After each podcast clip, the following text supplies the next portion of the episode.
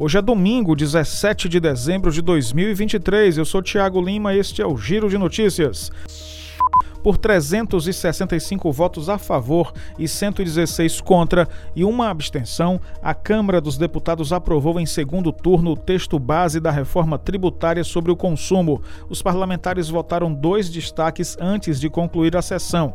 O primeiro manteve o texto original, mas o segundo retirou as armas e munições do imposto seletivo, por 293 votos a favor e 193 contrários. Agora o texto vai para promulgação.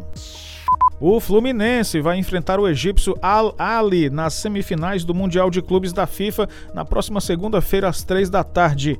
A equipe superou a estrelada formação saudita Al Ittihad por 3 a 1 em confronto realizado na sexta-feira em Jeddah, na Arábia Saudita. O Al Ali está em sua nona participação na competição, tendo enfrentado times brasileiros nas últimas edições. Em 2022, disputada no início deste ano, perdeu para o Flamengo por 4 a 2 no confronto pelo terceiro lugar, após eliminações para o Real Madrid e o Al Hilal, respectivamente.